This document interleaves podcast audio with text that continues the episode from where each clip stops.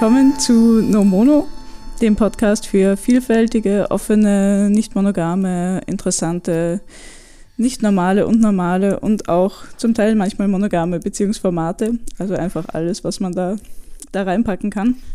Mein Name ist Mila und ich bin hier mit Christian. Hallo. Hallo. Na? Super, jetzt kann ich auch mal eröffnen. Das freut ja, mich. sehr, sehr gut. Äh, der Podcast. sehr gut. Muss ja auch bunt ja, bleiben. Genau, wir haben heute ähm, eine ganz spannende äh, Folge mit ähm, Gästen äh, für euch, aber ich würde gerne vorher noch einen ganz kurzen Disclaimer machen. Ähm, warum ja. Ähm, erkläre ich vielleicht mal später in einer anderen Folge, aber wir reden ja hier ähm, im Podcast auch äh, ein bisschen von der Leber weg und, und äh, proben das nicht oder schreiben uns das nicht auf, was wir vorher sagen.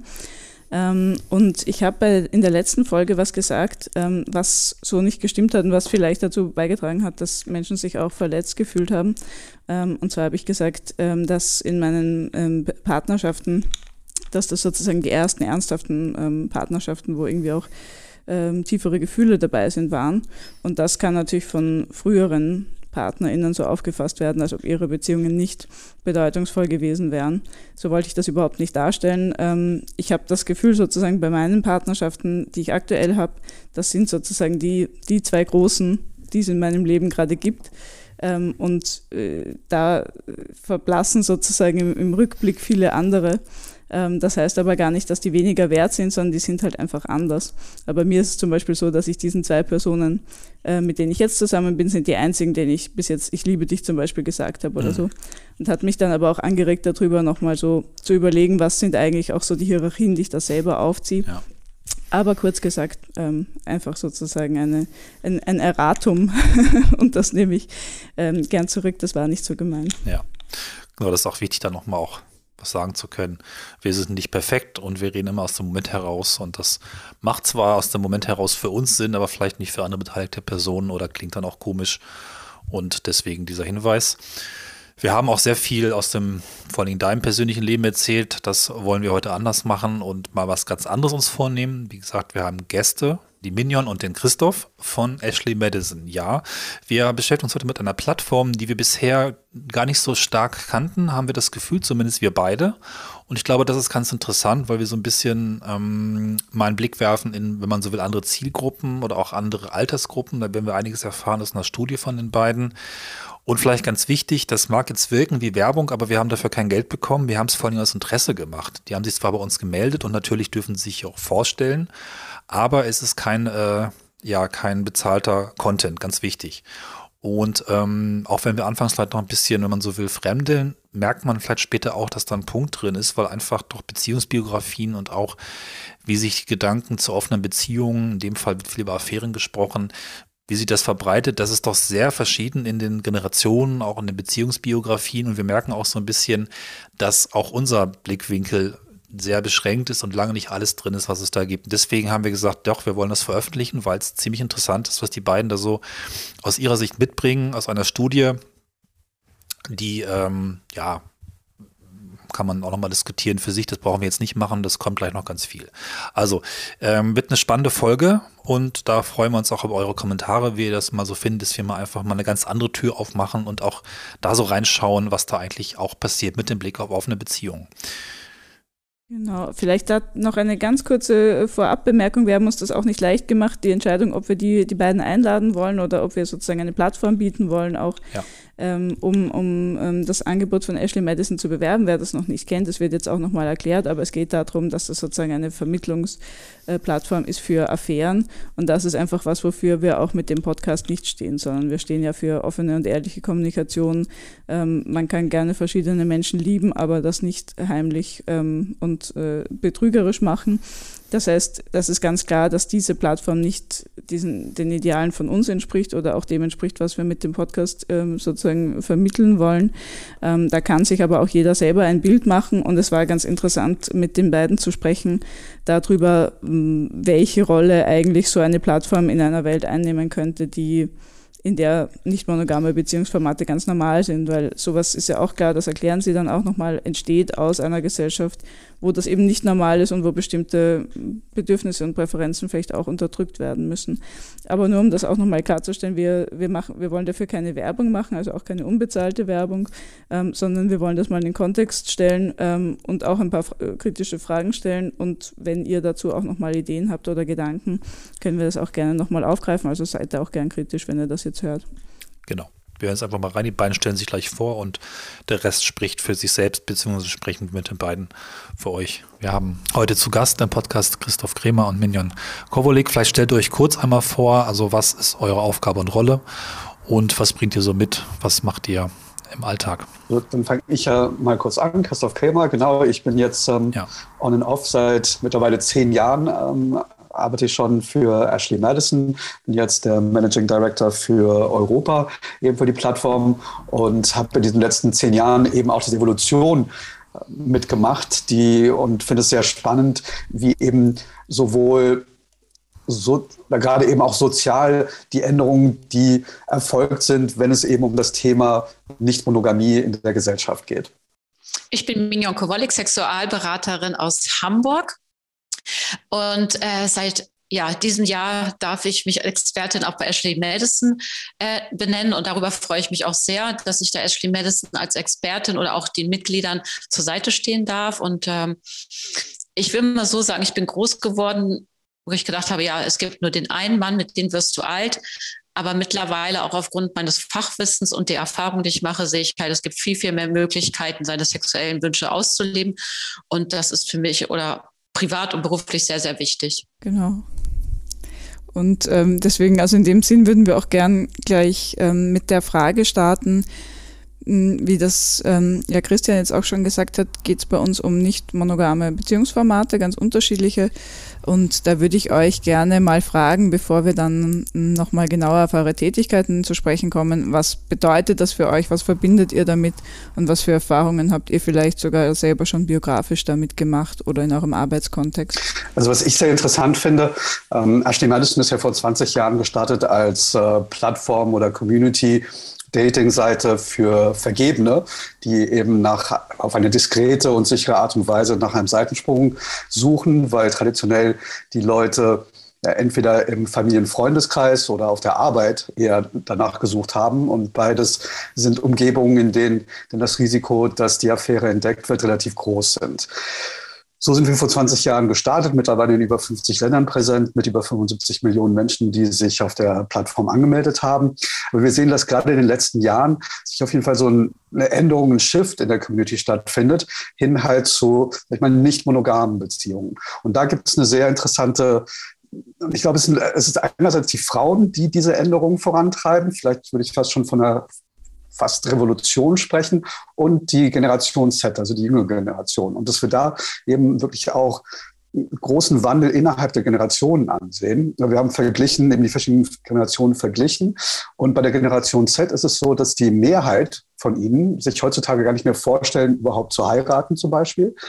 Und obwohl 40 Prozent, aber es ist eben nicht mehr die, noch nicht mal die Mehrheit, sich eine monogame Beziehung als das bestmöglichste Beziehungsmodell vorstellen, sind es 30 Prozent von ihnen, die sich eine offene Beziehung wünschen und die letzten 30 Prozent sogar eine polyamoröse Beziehung. Wenn wir das vergleichen mit den anderen Generationen, Millennials und ältere Generationen, da ist ganz klar, dass die Leute sich also drei Viertel ungefähr, und das ist auch relativ gleich zwischen den verschiedenen Generationen, unserer Community natürlich, sich eine offene Beziehung wünschen. Aber das Polyamoröse, dieses Element, das kommt wirklich mit der neuen Generation, die diesen Wandel vorantreiben. Und ich glaube, dass wir in den nächsten Jahren mhm. da eben sehr viel verschiedenere Beziehungsmodelle sehen werden, die eben letztendlich dann der Natur, den Wünschen und mhm. äh, den Bedürfnissen der jedes Einzelnen letztendlich entsprechen. Ja, jetzt, seid, äh, jetzt bist du auch gleich da mit eurer Studie schon eingestiegen. Darauf würden wir gern nachher nochmal zu sprechen kommen. Mm, am Anfang würden wir gerne nochmal so ein bisschen abklären, was denn, was denn diese Be Begriffe für euch bedeuten. Ja, also ähm, jetzt, wir haben jetzt schon offen, hast du gesagt, wir haben Polyamor. Äh, das sind zwei unterschiedliche Dinge anscheinend auch für, für dich und jetzt für die Studie. Aber so ganz, ganz allgemein mal gefragt, nicht monogam, was, wie würdet ihr das definieren? Also ich, da ich ja auch zur, ich bin Generation X, ähm, dann eben zu den älteren Generationen gehöre, die, die ich gerade benannt habe. Für mich ähm, ist eben auch, was ich auch gelebt habe und äh, lebe, ist eine offene Beziehung. Eine polyamorose Beziehung ist etwas, was, also mit mehreren Menschen gleichzeitig eine Beziehung zu haben, ist etwas, das ich mir persönlich für mich eher schwierig vorstelle. Aber vielleicht ist es eben auch einfach so die Erziehung, die ich genossen habe. Aber für mich ist dann eben eine nicht monogame Beziehung mhm. eine offene Beziehung. Ja, wie ist das? Ja, Christoph hatte schon gesagt, irgendwie der Wandel ist halt ein großes Thema. Überall haben wir einen Wandel stattgefunden. Und wenn ich so überlege, wie ich immer damals so Grundschule gegangen bin, so den ersten Freund hatte, und dann hatte ich immer gedacht, so, oh, ein Kuss, äh, nee, drei Dates, ein Kuss und man ist verheiratet, verliebt, verlobt und äh, Kinder und man stirbt mit ihnen gemeinsam. Das hat sich bei mir im Laufe der Zeit sehr, sehr schnell geändert und aufgrund auch meiner Ausbildung als Sexualberaterin und meiner Tätigkeit sehe ich halt immer mehr, dass das Monogame gar nicht mehr das Tagtägliche ist. Wie Christoph auch sagt, auch wir Frauen haben uns ja sehr, sehr weitergewandelt. Damals waren wir ja eher die Hausfrau, die Mutter, die Köchin. Wir waren ja eher mhm. sesshaft zu Hause und gar nicht so selbstständig wie jetzt. Und das spielt natürlich auch jetzt aktuell eine Rolle in, in dieses offene Sexualleben. Und gerade, wo du meintest, was bedeutet das für euch? Gerade Affären, ist, es geht ja da gar nicht um weitere Geborgenheit oder irgendwie Vertrautheit. Natürlich auch so irgendwie so ein Teil. Aber tatsächlich geht das ja eher um das Erleben nochmal von ähm, Liebesspielen, ein Sexakt, so generell. Also das muss man immer auch bei gewissen Sachen halt auch nochmal trennen. Du hast ja schon ein bisschen angedeutet, Christoph, dass für dich auch die offene Beziehung eben wichtig ist und dass du das selber auch lebst. Vielleicht, wenn du das auch teilen magst, Minion, wir sind halt sehr offen im Podcast. Wie ist das bei oh. dir? Was hast du für Beziehungsformen ähm, ja, für dich? Also aktuell bin ich Single und ja. bin auch schon längere Zeit Single. Das heißt, ähm, ja, ich lerne neutral jemand kennen. Das heißt, ähm, da steht kein weiterer Partner irgendwie. Aber mir ist es tatsächlich auch schon, was heißt passiert? Ich bin, ja, es war eine Anziehungskraft und ich war dann selbst die Affäre. Ähm, ich selbst war nie die passende, äh, ja. die passive Partnerin, wo der Partner dann die Affäre hatte, sondern tatsächlich oute ich mich hier gerade als Premiere, dass ich selbst mal die Affäre war von dem einen oder anderen. Und das Schlimme ist, ich hatte nicht mal ein schlechtes Gewissen. Wenn man es natürlich bei Freundinnen irgendwie dann, ah, ich habe jemanden kennengelernt, alle freuen sich dann, ne? Die Dauersingle-Frau Mignon hat endlich mal jemanden kennengelernt. Mhm. Und ich so, mhm. ja, aber er ist vergeben. Oh, wie kannst du? Und dies und das. Und natürlich habe ich auch immer zuerst gedacht, ja, wie kann ich? Aber ja, es ist halt, wenn die Anziehung da ist und es passt, dann passt es halt.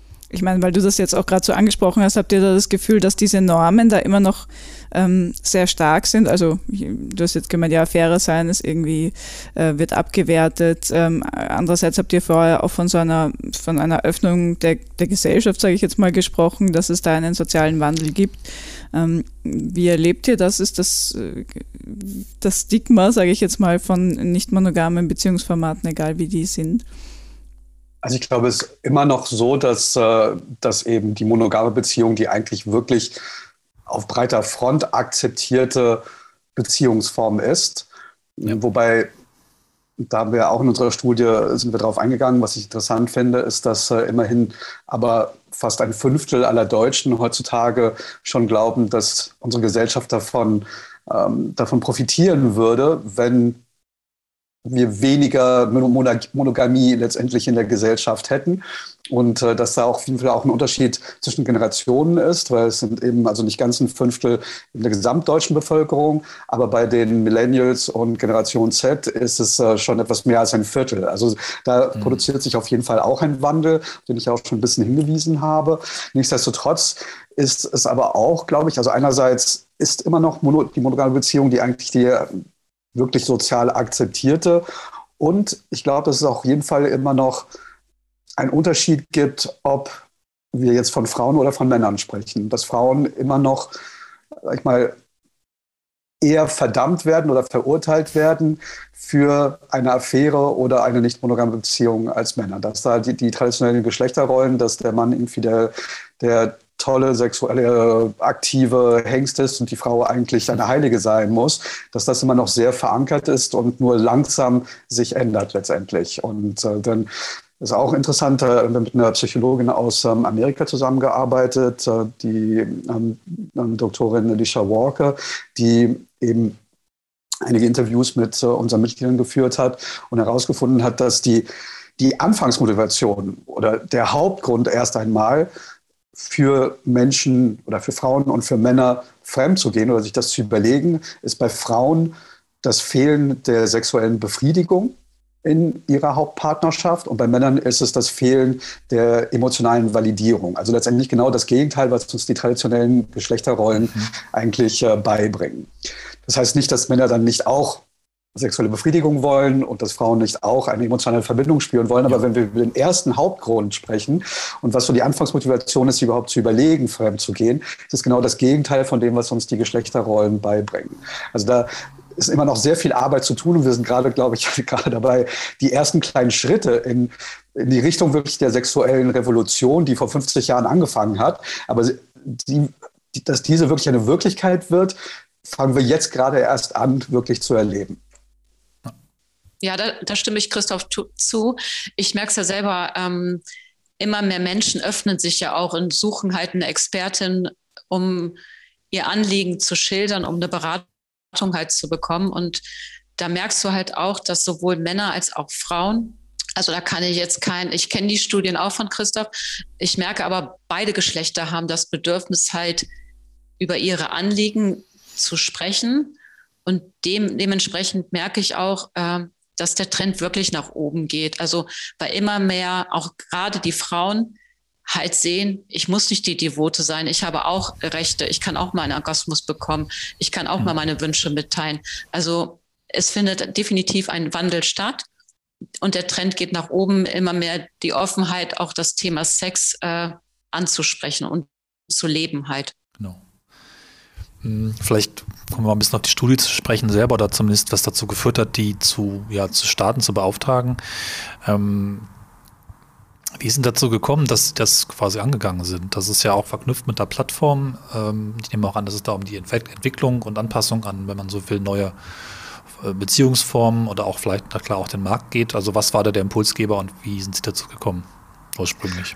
Letztendlich ähm, das, was ich gerade schon erwähnt habe, dass äh, ja. wir einfach, es gibt das schon seit 20 Jahren, aber gerade in den letzten ja. Jahren sehen wir halt wirklich eine Veränderung hin zu mehr und mehr nicht monogamen Beziehungen. Und äh, eben aufgrund des Feedbacks, was wir von unserer Mitgliedschaft bekommen haben, haben wir gedacht, okay, das ist mal interessant, eben diese Themen etwas mehr im Detail einzu darauf einzugehen und, ähm, und zu schauen, ein bisschen so den Puls zu nehmen, wie ist jetzt heute unsere Community eingestellt, wie ist die Gesamtbevölkerung noch eingestellt.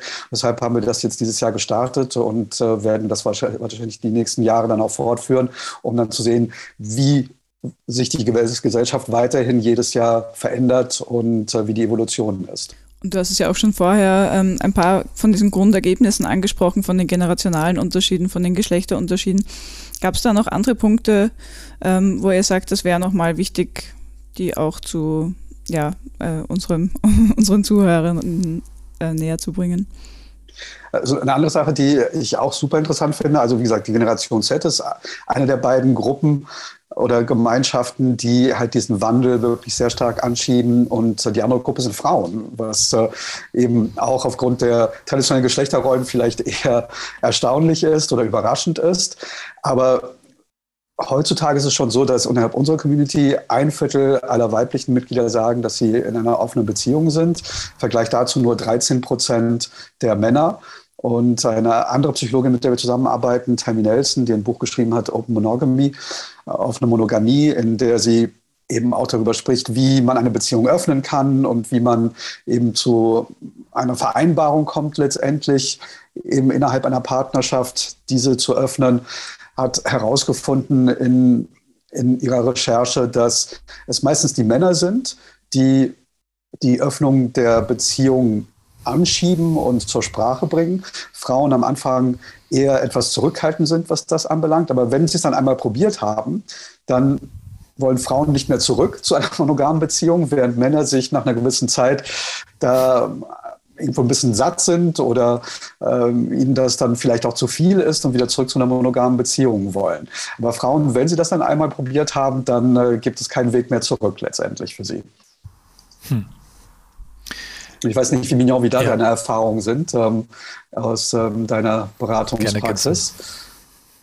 Ähm, ich, ich muss gerade überlegen, also ich habe ehrlich gesagt gar nicht so viele äh, Klienten, die das bis jetzt so angesprochen haben, ausgelebt haben. Ich bin tatsächlich eher in, in der Einzelberatung, wo es tatsächlich um die fehlende Kommunikation geht. Das ist halt so ein Hauptgrund oder durch unerlebte Fetische, die sie tatsächlich dann reinholen. Ähm, aber so wie du es eben gesagt hast, also mir waren die ganzen Fakten also klar, nicht neu, aber tatsächlich ähm, habe ich das noch nie so erlebt bei meinen Klienten. Das ist eben eine Sache, die wir auch bei unseren weiblichen Mitgliedern sehen, ist, ähm, dass Sie sagen, dass es für Sie eine Bereicherung ist und auch eine Möglichkeit ist, eben verschiedene Bedürfnisse mit verschiedenen Partnern auszuleben. Also denen geht es gar nicht darum, irgendwie alle ihre Bedürfnisse oder Wünsche oder Fantasien mit einer anderen Person auszuleben, sondern sehen das sogar als Vorteil, eben für verschiedene Bedürfnisse da verschiedene Partner zu haben. Ja, und, und da, da muss ich sagen, da habe ich bei mir, wenn ich so ehrlich bin, sind Männer und Frauen gleich, beziehungsweise habe ich da eher doch den bisschen mehr die Waage nach oben, was Männer angeht. Da stimme ich dir komplett zu, Christoph. Es ist so, dass ähm, ich habe einen, der gerne Sadomaso macht, aber nicht mit seiner Freundin. Er sagt, das kann er einfach nicht. Das hängt was mit seiner Religion zusammen. Deshalb muss er das mit einer anderen Partnerin machen und geht da auch zu einer Expertin. Und es ist immer wieder sehr interessant, wenn man auch fragt, wieso kannst du es dir denn nicht vorstellen? Nee, geht gar nicht. Also es ist doch faszinierend, dass man gewisse Vorlieben oder Lieben mit anderen äh, Sexpartnern ausleben ja. möchte. Gleichzeitig, also, gleichzeitig finde ich es auch erstaunlich, sorry, wenn ich kurz nochmal dazwischen gehe, aber gerade dieses Thema finde ich interessant, äh, super interessant. Also einerseits, dass man eben für bestimmte Vorlieben dann andere Partner auch hat, aber auch diese Erwartungshaltung, ne, die wir innerhalb der Gesellschaft haben, aber die ja aufoktroyiert ist und äh, indoktriniert ist letztendlich, dass unser Partner, unsere Partnerin jede unserer Bedürfnisse erfüllen müssen. Also so ja. wie irgendwie das Beziehungsmodell aufgebaut ist, ja irgendwie die Erwartungshaltung, dass äh, dein Partner, deine Partnerin wie der beste Freund, die beste Freundin sein müssen, super erfolgreich im Job, äh, der bestmöglichste Mutter oder Vater und äh, weiß ich noch was für andere weiteren Eigenschaften haben muss. Aber dass eine Person wirklich all dies ein ganzes ja. Leben lang erfüllt, ist doch vollkommen illusorisch. Aber das heißt ja nicht, dass das nicht der perfekte oder der bestmöglichste Partner, Partnerin ja. für dich sein kann, aber dass du nebenher für bestimmte Sachen dann ab und zu vielleicht eben außerhalb der Beziehung dein, dein Glück suchst oder deine ja, deine Be Befriedigung suchst. Ja, ja und, und auch gerade wenn du eine längere Beziehung hast, ne, wo der Sex auch ein bisschen zum Alltag oder sogar eingeschlafen ist und man merkt ja doch, man hat so Wünsche und kann sich das mit einem Partner nicht vorstellen, dann ist das auch nochmal ein sehr großes Thema ähm, und sucht sich eine Affäre, um dann seine sexuellen Bedürfnisse wieder nachzukommen. Ja. Nee, das ist das, was sich bei uns im Podcast auch durchzieht. Also wir haben das von Folge 1 an gesagt, das ist einfach unser ähm, das Konstrukt nur Mono, nicht monogame Beziehungen den großen Vorteil hat, dass ich eben diesen überbordenden Perfektionismus, den hohen Anspruch an die eine Person nicht mehr so leben muss, sondern meine Bedürfnisse aufteilen kann. Und das endet ja nicht bei sexuellen Bedürfnissen, es geht ja auch weiter an Hobbys und was weiß ich alles, ich von den Menschen, die mir wichtig sind, erwarte. Ähm, wir würden jetzt gerne ein bisschen zu sprechen kommen, auch, auch ganz konkret über die, auf die Plattform Ashley Madison, die in unserem Umfeld, jetzt so zumindest die Beobachtung, gar nicht so ja, bekannt ist sie schon, aber es gibt andere Plattformen, die sind bekannter, sagen wir es mal so. Mhm. Ähm, können Sie die Plattform vielleicht mal vorstellen und auch ein bisschen erzählen, welche Zielgruppe dahinter steckt, was so die Besonderheiten sind? Es ist ja immer auch ähm, ja, ein bestimmter Modus, wie ich Personen suche, finde, matche und dann auch entsprechend in Kontakt trete, der in diesen verschiedenen Plattformen steckt. also vor 20 Jahren gegründet, wie gesagt, als eben es war die erste und ist die Original-Seitensprung-Plattform oder Portal, Community-Dating-Seite weltweit, in über 50 Ländern präsent. Damit sind wir auch die internationalste. Und ähm, in Deutschland sind wir jetzt seit circa zehn Jahren, etwas über zehn Jahre jetzt, mit ähm, über, fast 600.000 Deutschen, die sich auf der Seite angemeldet haben. Letztendlich funktionieren wie wir viele andere Dating-Seiten auch. Man braucht eine E-Mail-Adresse, dann meldet man sich an. Man kann Angaben zum Erscheinungsbild machen, zu den Interessen, zu dem, was man sucht und äh, dann eigentlich auch gleich loslegen auf Basis der, äh, des Ortes und der Lokalisation.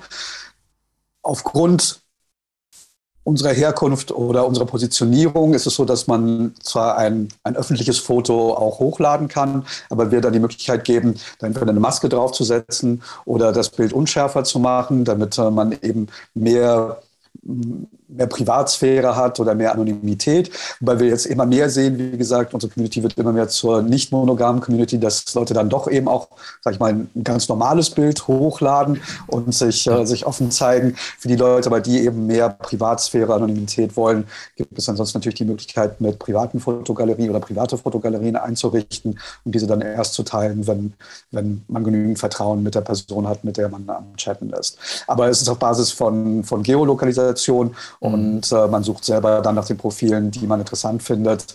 Es ja. gibt keinen kein Matching-Algorithmus, der einem etwas vorschreibt. Und du hast vergessen, für Frauen kostenlos. Ja, das ist alles, ähm, die Anmeldung ist kostenlos und auch das ähm, Anschauen der Profile ist kostenlos.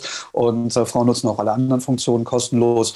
Für Männer gibt es dann ein Credit-System, bei dem man auch nur für das bezahlt, was, ähm, was man eben wirklich nutzt. Da haben Sie schon ein paar Fragen mehr oder weniger beantwortet. Ja. habt ihr, so, habt ihr schon obwohl, ich, ich, obwohl ich musste ein bisschen so. schmunzeln, als du gesagt ja. hast, wir haben mal eine Umfrage gemacht und, wir wussten, und viele kennen Ashley Madison nicht. Ich glaube, das ist so, manche trauen sich gar nicht zu sagen, ja, ich kenn's.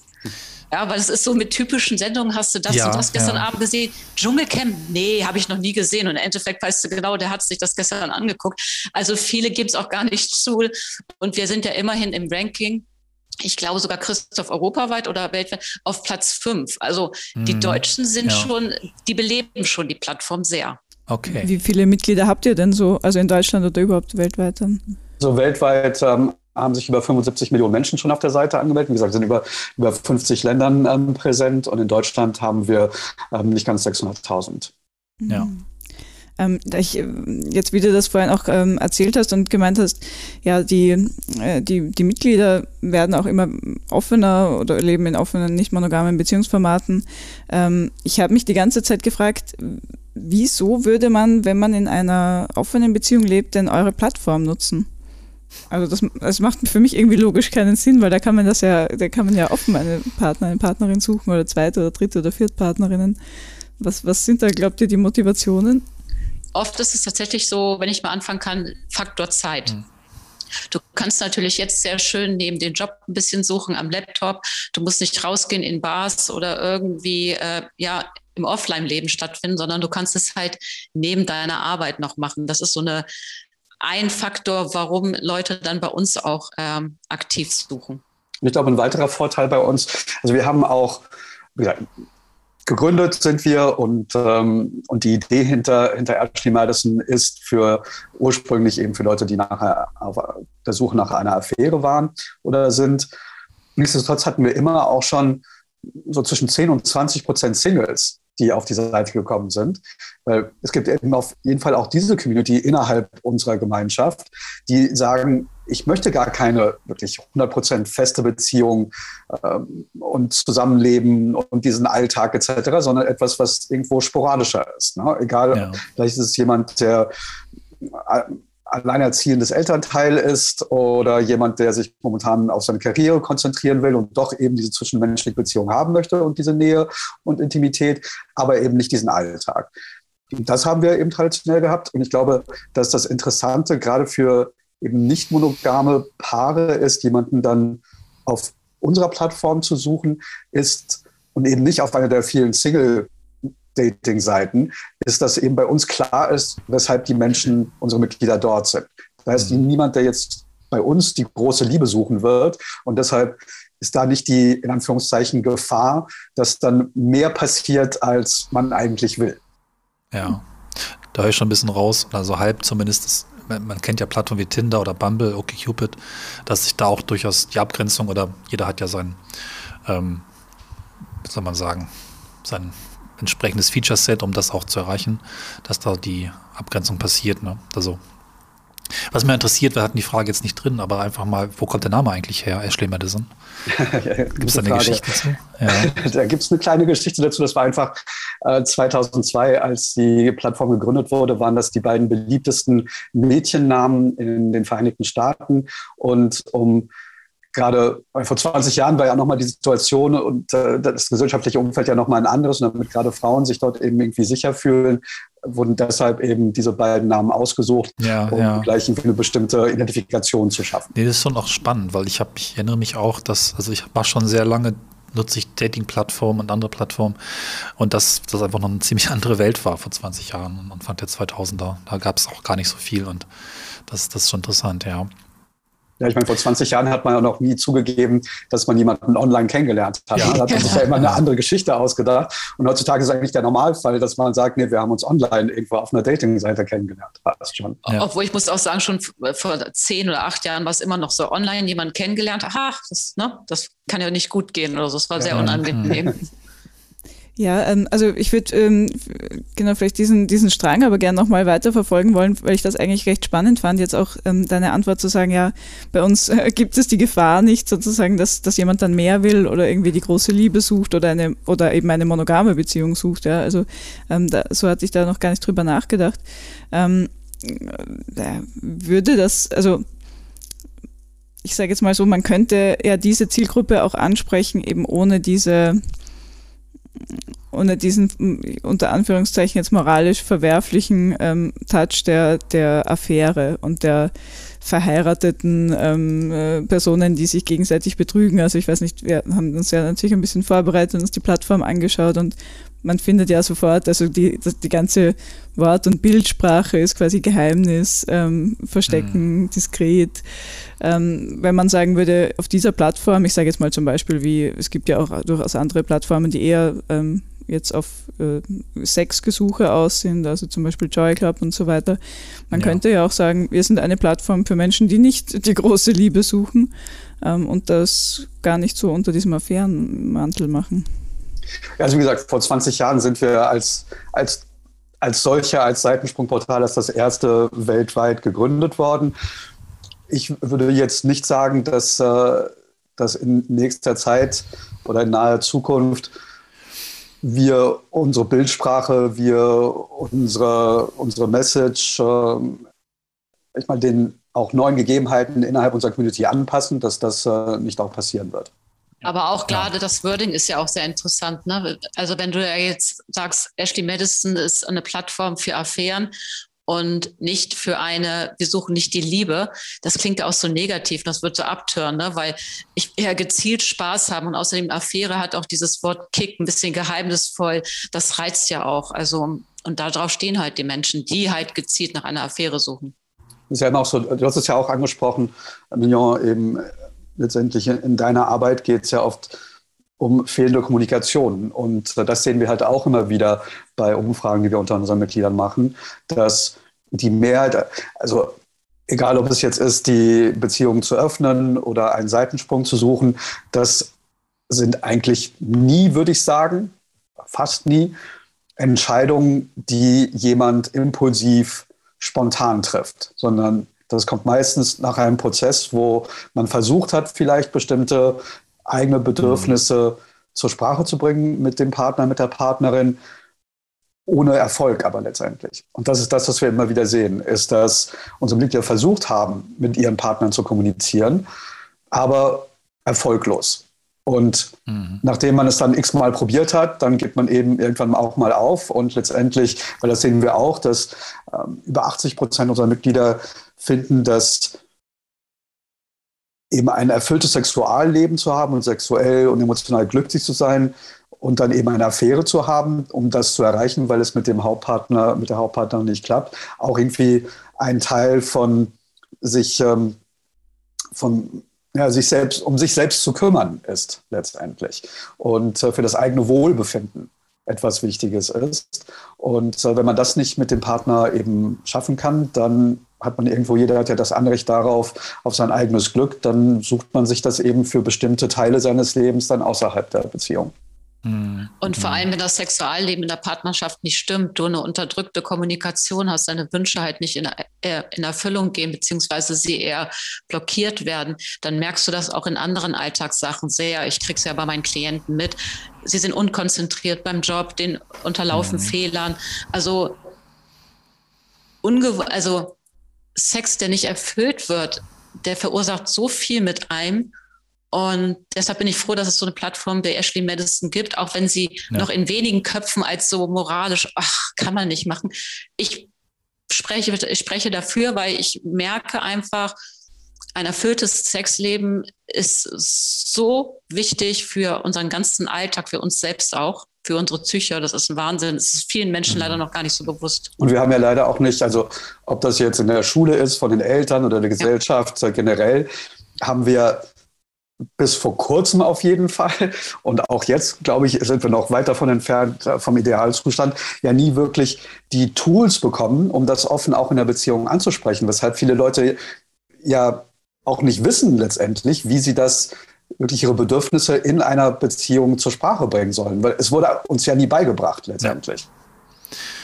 Ja. Jetzt muss man ein bisschen gucken, du hast jetzt viele Fragen schon beantwortet. Ja, genau, ich würde ich würd da gern ähm, einhaken, auch in diesem, in diesem Punkt von ähm, eben Bedürfnisse nicht kommunizieren zu können oder eben ähm, das nie gelernt zu haben, das, ähm, das würde ich auch so teilen. Und, und Mignon, du hast ja vorher schon gesagt, äh, oder hast du ein Beispiel gebracht, dass ähm, du einen Klienten hast oder hattest, der ähm, auf, auf BDSM stand und das mit seiner eigenen Partnerin nicht machen konnte oder wollte oder das auch vielleicht mit ihr nicht ansprechen konnte. Hm, habt ihr da irgendwelche Erfahrungswerte? Was das für, was es für sexuelle Bedürfnisse sind oder welche generellen Bedürfnisse es sind, die da so schwer anzusprechen sind. Weil das ist, also dieses BDSM-Beispiel ist natürlich irgendwie ein, ein, ein klares und vielleicht so ein bisschen typisches, aber wisst ihr da mehr drüber? Also ein, ein ähm, eben Ergebnis von einer unserer Umfrage, was ich sehr bezeichnend finde, war gerade bei Frauen, dass laut unserer Gemeinschaft, unseren weiblichen Mitgliedern, noch nicht mal jede fünfte, jedes Mal, wenn sie Sex mit ihrem Hauptpartner hat, kommt noch nicht mal jede fünfte jedes Mal zum Orgasmus. Das ist letztendlich schon bezeichnend, finde ich. Und im Gegenteil dazu aber dann 40 Prozent, die das eben mit ihrem Affärenpartner dann haben. Und das generell da eben auch, äh, wenn es darum geht, eben Bedürfnisse oder Verlangen anzusprechen, dass da eben auch nur eine Minderheit letztendlich überhaupt Erwartungen haben, dass ihr Hauptpartner ihnen zuhört und vielleicht sogar darauf eingeht, während halt und vielleicht weil es eben dann eine Affäre ist und das eben nicht den Normen und Regeln der einer normalen Beziehung unterliegt, die uns beigebracht wurden, fühlen wir uns in einer, in einer Affäre, in einem Seitensprung irgendwie befreiter und haben nicht diesen Ballast auf unseren Schultern, mhm. weil dort die Erfahrung ist, dass ähm, es waren 60 Prozent, die sagen, dass mit meinem Affärenpartner kann ich offen über meine Verlangen sprechen und er geht dann auch auf diese ein. Ich frage es mal ganz frech und offen rein, oder ich vielleicht aber noch so ein bisschen auch dieses Spannungsfeld, dass die dass dieser Geheimaspekt so auch Teil der Geschichte oder der DNA der Plattform ist, wir aber durchaus als offene Beziehungs, ähm, und Vertreter eigentlich gerade nicht, gerade nicht so auf, auf geheime ähm, ja, Affären wiederum so Wert legen, sondern auf eine offene, trans äh, transparente Kommunikation. Pleiter verknüpft mit dem Aspekt, dass die Studie auch gerade herausgefunden hat, dass in der Pandemie auch viele Beziehungen und Paare herausgefunden haben, dass es sich lohnt zu öffnen. Ich nehme an, auch das äh, konsensual zu machen, darüber zu sprechen, eben dann gar nicht mehr so in diesem klassischen Affärenmodus mhm. reinzugehen. Da ist so ein bisschen noch so die Frage, ist da nicht auch ähm, etwas, wo noch eine Weiterentwicklung vielleicht auch passieren kann, wo sich jetzt auch eine neue Zielgruppe oder eine sich verändernde Zielgruppe haben, die mit dem nicht mehr geheimen, sondern eher offenen und auch in der Kommunikation offenen Aspekt entsprechend auf die Suche gehen. Wie ist das? Auf jeden Fall. Ich würde mir auch wünschen, dass jeder offen über seine Bedürfnisse sprechen ja. kann und äh, dass man in einer Beziehung dann eben auch zu einer Vereinbarung kommt, die für beide dann möglich ist. Gleichzeitig will ich aber auch nicht jemanden verurteilen, der eben eine klassische Affäre hat, denn ja. ich weiß nicht, ob die Person, vielleicht hat sie eben ja versucht, mit ihrem mhm. Partner, ihrer Partnerin darüber zu sprechen, aber ist nicht weitergekommen. Und wer bin ich dann zu sagen, okay, dann musst du zu Hause ja. alleine sitzen, unbefriedigt und unglücklich.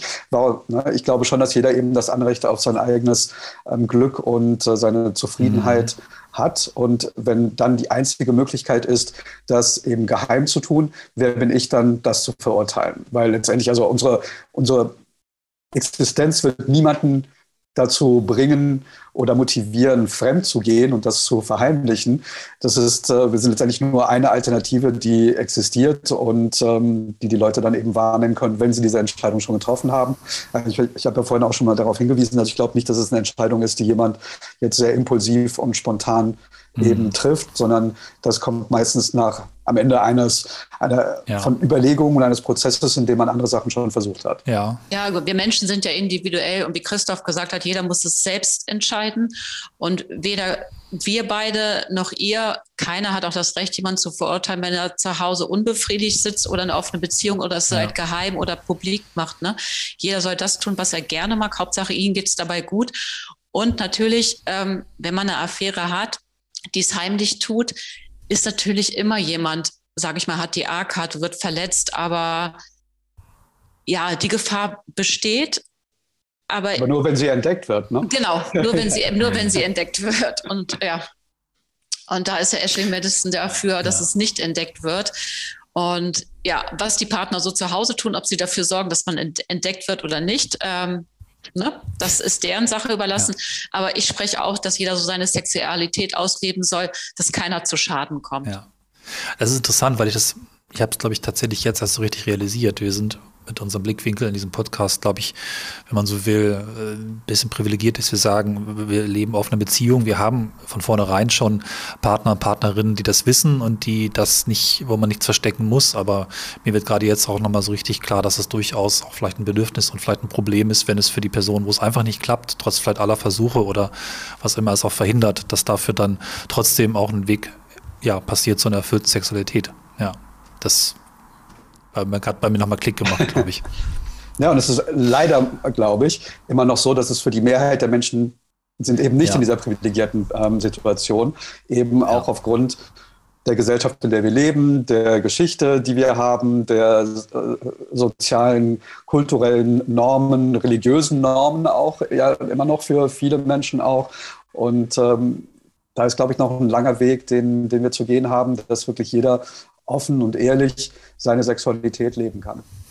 Ich muss ja auch sagen, wenn ein Klient oder Klientin zu mir äh, kommt und sagt, ich führe eine Affäre, ich sage nicht toll und hast du gut gemacht mhm. und ich bin Fan davon, sondern ich frage ihn natürlich oder sie auch, warum machst du das? Und zu 99,9 Prozent ist die Antwort dann, die ich bekomme, um meine sexuellen Wünsche auszuleben. Keiner geht in eine Affäre ein und sagt, ich suche da die Geborgenheit, ich suche einen Partner, mit dem ich sprechen kann, ich suche einen Partner, mit dem ich, sag ich mal, ins Kino gehen kann, einkaufen. Es geht tatsächlich um ja, das reine ja. Erleben von den sexuellen Bedürfnissen. Also da, ich meine, das, äh, das ist klar, wenn du jetzt sagst, das ist aus deiner Erfahrung, deiner Praxis so. Ähm, ich muss sagen, aus meiner, äh, aus meinem Umfeld, ganz einfach und meinen eigenen Erfahrungen würde ich das absolut nicht unterschreiben. Ich habe das Gefühl, die meisten Affären entstehen dadurch, dass sich Menschen verlieben ähm, oder äh, verknallen zumindest in jemand anderen, jemand anderen spannend finden und das dann auch, also quasi über, über sozusagen eine sehr instrumentelle sexuelle Motivation, so in dem Sinn von, ah, ich habe zu wenig Orgasmus, jetzt hole ich mir eine Affäre, ähm, doch meistens irgendwie hinausgeht. Ähm, aber, aber die haben ja im Hinterkopf dann einen neuen Partner, Partnerin zu haben, eine feste Beziehung, eine neue zu führen. Da wäre ich mir nicht so sicher. Also ich, ich zum Beispiel, ich bin selber ähm, in der Forschung tätig und ich habe da durchaus Geschichten von Personen, die waren 40 Jahre lang die, die Affäre, sage ich jetzt mal, von einer anderen verheirateten Person. Und das waren, sind ja beides dann durchaus ähm, ja, ernsthafte Beziehungen, die auch emotional sind. Es gibt ja auch durchaus Menschen, die haben mehrere Familien, die mhm. nichts voneinander wissen mit Kindern und so weiter. Also da geht es ja nicht immer nur um Sexualität. Ja, ja natürlich gibt es immer die Ausnahmen, ne? überall gibt es so. Aber was ich so sagen kann mit meinen Erfahrungen, äh, selbstverständlich kann auch aus einer Beziehung, äh, Entschuldige, aus einer Affäre auch eine Beziehung äh, kommen. Ne? Also das will ich gar mhm. nicht ausschließen. Aber so wie ich es mache, ist es tatsächlich die fehlende Kommunikation in den sexuellen Bedürfnissen mitzuteilen mit den Partnern. Ähm, und die Beispiele, die du eben genannt hast, die gibt es auch und die will ich auch nicht irgendwie unter den Tisch kehren. Ne? Aber deswegen, also wir hatten auch in dem Podcast ähm, einmal ähm, dieses Konzept der, der Gurke eingeführt. Das ist quasi ein, ein Platzhalter für das Wort Beziehung oder Affäre oder verheiratet sein oder so. Ähm, weil es einfach so, so fließende Grenzen hat. Was ist eigentlich eine. Und ein offener Affäre? Begriff ist. Ja. Gurke ist noch gar nicht belegt. Ne? Mhm. Also das ist das Schöne dabei. Und Affäre ist wiederum auf eine Art und Weise belegt. Das kann man natürlich auch, ich verstehe euch auch so, durchaus positiv sehen oder auch entsprechend dem entgegentreten sein. Dafür haben wir was für die Person, die auch wirklich dann an einem bestimmten Punkt bewusst eine Affäre suchen, weil ein bestimmtes Bedürfnis hier das Sexuelle auch so stark ist und sagen, das ist das, wonach ich suche. Ich glaube, die Beispiele, die du gebracht hast, Mila, und ich kenne es auch in meinem Umfeld eben so, dass dann auch Personen ähm, nicht unbedingt suchen, sondern finden, einfach genau. im Alltag genau. finden, viele Menschen finden. Aber ich denke, dass niemand eine, sagen wir mal, eine Reiseaffäre sucht, die dann nur den Aspekt Reise umfasst, ohne sexuelle Komponenten. Das wird es nicht geben. Insofern ist es klar, umrissen und auch nachvollziehbar, dass es dieses Bedürfnis gibt. Es gibt viele andere Bedürfnisse, die dann vielleicht auch durch andere, ähm, was ich nicht, Plattformen, Kontexte und Kennenlernen ähm, Systeme, sage ich fast mal, auch abgedeckt werden. Ne? Für alles gibt es entsprechend dann auch die passende ähm, Plattform, Technik oder ja, einen richtigen Ort. Ne? Also Joy Club ist nicht Ashley Madison oder OkCupid und Tinder, das ist klar. Ne? Gerade während der Pandemie haben wir gesehen, dass äh, sowohl für Männer als für Frauen das Bedürfnis, also sowohl die waren sowohl auf der Suche nach einer sexuellen als auch einer emotionalen Verbindung letztendlich. Und dass äh, sich das relativ die Waage mhm. gehalten hat und dass das emotional letztendlich auch wichtiger geworden ist im Vergleich zu äh, vor der Pandemie. Denn mhm. die Pandemie mhm. war sicherlich für manche Paare eine immense Chance, noch näher zusammenzuwachsen und äh, die Verbindung stärker zu machen. Aber für viele Paare, gerade glaube ich, wenn es eben vorher schon Probleme gab, hat es diese Probleme eher verschärft. Und äh, viele Menschen, auch wenn man eben 24 Stunden am Tag mit dem Partner, der Partnerin zu Hause eingeschlossen war, sage ich jetzt mal, hat man sich, haben viele Leute sich ja trotzdem wahnsinnig einsam gefühlt. Und gerade während der Pandemie haben wir gesehen, dass mhm. eben auch diese emotionale Verbindung, viele Leute wollten einfach jemanden mal haben, mit dem sie offen sprechen können. Und äh, das haben sie eben nicht zu Hause gehabt ja. und haben das dann eben über die Plattform gesucht auch. Ja, ich glaube, es war für viele eine Phase der Erkenntnis und auch des umfangreichen Lernens über sich selber und über Bedürfnisse, Probleme, Ängste, Sorgen und vieles mehr. Ne? Also nicht nur was Beziehungen angeht, aber auch gerade da. Aber da sieht man auch wieder in dem Gespräch mit euch, wie wichtig dieser Punkt, den wir auch immer stark machen, von Kommunikation ist. Ne? Also über sexuelle ja. Bedürfnisse, über emotionale Bedürfnisse, ähm, wenn das nicht klappt. Ich fand das jetzt auch nochmal sehr spannend, so drüber nachzudenken. Ich hatte letztens das Gespräch mit einer Freundin, die hat gemeint, ja, ab irgendeinem Punkt gibt es irgendwie vier Möglichkeiten für Paare. Entweder sich trennen, Kinder bekommen, ähm, sich betrügen oder Beziehungen öffnen. Also so diese mhm. vier Möglichkeiten für Langzeitbeziehungen. Und ich dachte gerade dran, ob, ähm, ob, dieses, ob das auch so Schritte sein können, die ja aufeinander aufbauen. Ne? Also ob dieser zu merken, man hat das Bedürfnis oder man hat ein anderes Bedürfnis, was nicht eine Person nur erfüllen kann, führt vielleicht bei den meisten Personen zuerst zu einer Affäre und vielleicht zu einem späteren Zeitpunkt dann dazu, ja, ja. die Beziehung zu öffnen. Also könnte sein. Das müssten wir mal auch äh, thematisieren oder bei unserer Community ja. fragen, ob, ähm, ob das eigentlich oft Menschen sind, die sich vor, die vorher schon auch betrogen haben oder eben Affären hatten bevor sie geöffnet Wir sprechen ja viel von Beziehungsbiografien, also von mhm. oder von Beziehungswegen. Also das es ist halt nicht so, dass irgendwas fertig ist, sondern es ging, ich habe diese Phase und dann passiert das und dann lerne ich das und entwickle mich wieder weiter bis zu meinem letzten Lebenstag eigentlich. Und ähm, das kann schon so eine Form von Beziehungsbiografie sein, ja. Also wie seht ihr das? Also ich muss sagen, auf, auf Mila nochmal zurückkommen oder auf deine Freundin. Ja. Ein Kind soll niemals irgendwie die Antwort auf oder die Lösung oder die Rettung sein, um eine Beziehung ja. aufrechtzuerhalten. Also da muss ich schon mal sagen, diese Möglichkeit bitte nie offen zu kommunizieren, weil das wird nie gut gehen, über kurz oder lang. Und, und das Kind wird leider diejenige, oder das Kind wird leider sein, welches leiden muss halt, ne? Weil ein Kind kann eine, eine Beziehung nie aufrechterhalten, obwohl eine Affäre kann es tatsächlich. Mhm. Das stimmt. Das ja schon gesagt. Ich glaube, das Paradox ist ja auch ein bisschen ähm, des Menschen ist, dass wir einerseits so diese immer auf der Suche nach dem Neuen und dieser ersten Phase des Kennenlernens, des Verliebtseins, in dem die Hormone ausgeschüttet werden und man ja fast schon irgendwie so einen Höhenflug hat und äh, starke Gefühle, dass wir einerseits das suchen, aber gleichzeitig dann auch die Sicherheit, die eben eine feste Beziehung gibt. Und beides gleichzeitig mit dem mit demselben Partner ein Leben lang aufrechtzuerhalten, ist ja einfach auch biologisch gesehen ja gar nicht möglich, dass eben diese Hormonausschüttung immer wieder passiert. Und ähm, deshalb ist ja ja, sind wir in diesem Paradox irgendwo ein bisschen gefangen und das ist das, wo, glaube ich, eben nicht monogame Beziehungen dieses Bedürfnis, dieses Grundbedürfnis, das der Mensch hat, am ehesten befriedigen können. Aber was ja immer noch nicht wirklich gesellschaftlich akzeptiert ist. Aber ich denke, wir bewegen uns langsam in dieser Richtung. Ja. Da ähm, finde ich es auch nochmal spannend, dass du diese generationalen Unterschiede ja auch schon stark gemacht hast, weil ich habe das im Podcast auch schon mal erzählt, ähm, als ich meiner Mutter äh, erzählt habe, dass ich jetzt nicht mehr monogam lebe, hat sie, war sie ganz entsetzt und hat gemeint, könnt ihr euch nicht einfach betrügen, so wie wir das damals gemacht haben? ja, sehr schön. Da dachte ich so, ja, ja. ist vielleicht dasselbe Bedürfnis anders ausgelebt. Ne? Ich glaube, wir sind jetzt, ähm, wir haben jetzt nicht alle Fragen gestellt, aber ich glaube, es passt ganz gut, dass wir einmal so durch sind, außer ihr habt vielleicht noch Aspekte, die wir noch nicht reingebracht haben. Ich fand es jedenfalls sehr interessant. Ich habe tatsächlich, muss ich gestehen, zuerst gedacht, wir beiden haben das gedacht, dass vielleicht die, die Plattform nicht unbedingt zu unseren, unserer Podcast-Zielgruppe passt, aber ich habe jetzt auch ein bisschen gelernt, dass es tatsächlich vielleicht ein bisschen vermessen ist anzunehmen, dass alle unsere Hörerinnen und Hörer die perfekte offene Kommunikation und Beziehung haben und damit dann alles perfekt und super läuft. Im besten Fall brauchen sie nicht mal eine Beziehungsplattform, sondern gehen auf die Straße und finden die beste Person. So ist die Welt halt nicht und ähm, das fand ich nochmal, glaube ich, nicht nur für uns einen spannenden Aspekt und auch lehrreicher ja, Dialog, den wir hier geführt haben.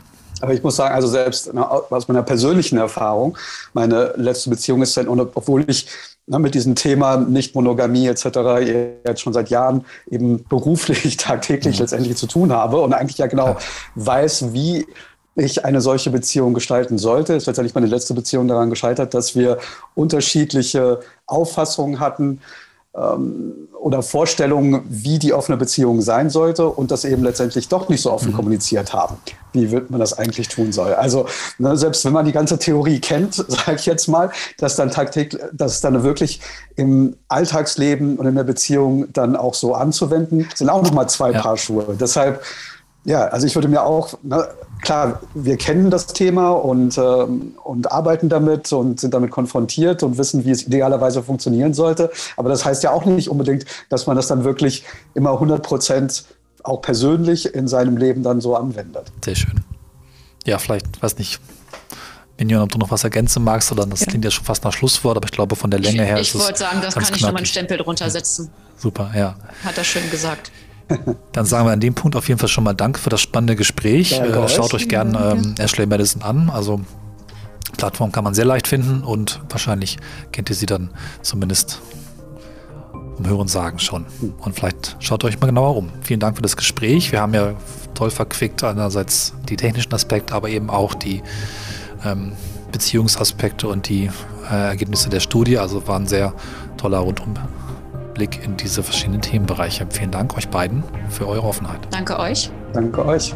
Hat sehr viel Spaß gemacht. Auf jeden Fall. Danke ebenfalls.